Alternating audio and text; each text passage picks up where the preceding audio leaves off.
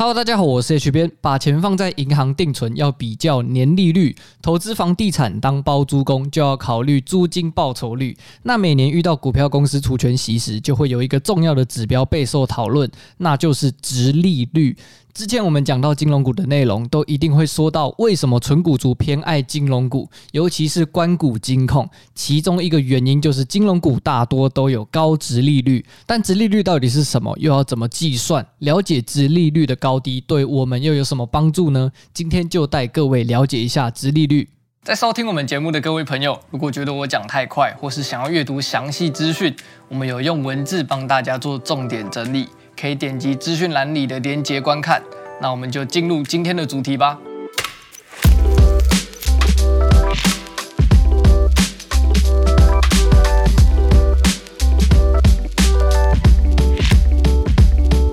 首先来解释殖利率到底是什么？殖利率的英文是 dividend yield。dividend yield 一般提到股票的殖利率，指的都是股票的现金殖利率，意思就是报酬率啊，就像存款有利息一样，把股票当成存款，把每年配发的现金股利当做利息来计算报酬率。而现金殖利率的概念其实是来自债券。债券每一期的利息报酬率也称为值利率，但股票的现金值利率和债券的值利率有很大的不同，是债券配息固定，而股票的配息却是每年都不太一样。股票的配息和公司的获利营收有正相关，并且并不是每间公司都会把赚来的钱回馈给我们这些有买股票的投资人。有些公司的配息是发放股票而不是现金，有些公司则是完全不配息，把赚来的资金投入在营运上，在未来创造更高的利润。再就是殖利率的计算方式，股票的现金殖利率计算公式是现金股利除以股价。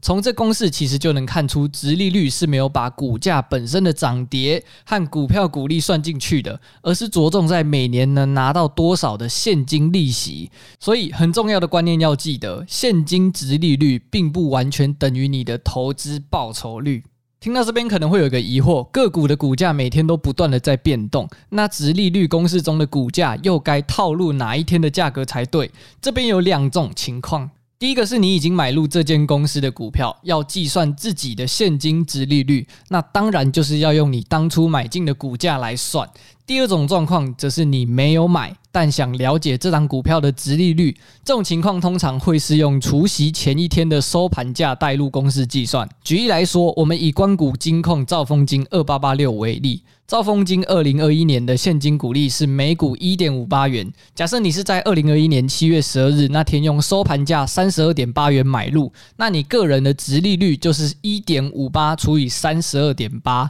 殖利率大概就等于四点八二趴。如果是以今年除夕的前一天股价三三点零五元计算的话，殖利率大概就是四点七八趴左右。学会了计算方式，殖利率要多少才会叫做高殖利率呢？通常大部分的人会把四趴当做基准，超过四趴或是五趴以上的股票就可以称之为高殖利率。但一档一档去找股价跟配息来计算，实在太耗费时间。建议可以直接上台湾证券交易所的官网查询，上面会有全部股票每天的殖利率，只要点个股日本一笔。殖利率及股价净值比的栏位，网站就会自动帮你排序高低。那如果想顺便了解本益比的话，我们另外有一集节目是专门讲解本益比的，连接会放在资讯栏。在本质上，殖利率终究也只是一个参考指标，因为配息后公司资产会下降，资产下降后又要维持长期稳定获利，并且高于市场平均股利水准，那它的股价当然也会比其他类股来得高，股价的波动也会比较低。另外，当公司宣布的股利政策比市场预期还要高的时候，股价就会上涨，反过来就是下跌。以殖利率的计算公式来看，你买进的股价越低，殖利率就越高；买进的股价越高，殖利率自然就越低。根据资料统计，台股十几年以来的整体平均殖利率大概是三点九七趴，所以你只要选对公司投资，每年可以拿到的现金股利会比银行定存低于一趴的利息还要来得多。所以这样看来，高殖利率的标的就会成为比定存更好的理财选项。不过，当公司殖利率太高，但股利却没有达到之前的水准时，可能是因为股价跌太多所导致，也就是殖利率的分子不动分母下降了。这时候，我们就要特别注意这家公司是不是基本面或是财务面有重大改变，造成股价大幅下跌，产生高殖利率的假象。所以，存股族在选股时，也不能单单只看高殖利率，必须要全面了解公司的财务状况，才能安心买进。OK，今天的主题就分享到这里。如果这集节目有帮助到你的话，可以分享给你的亲朋好友，在各大 Podcast 平台上订阅我们，也欢迎追踪我们的 IG 投资爆米花。我们会持续制作学习投资理财的好内容给大家。投资爆米花，感谢你的收听，我们下一集再见喽，拜拜。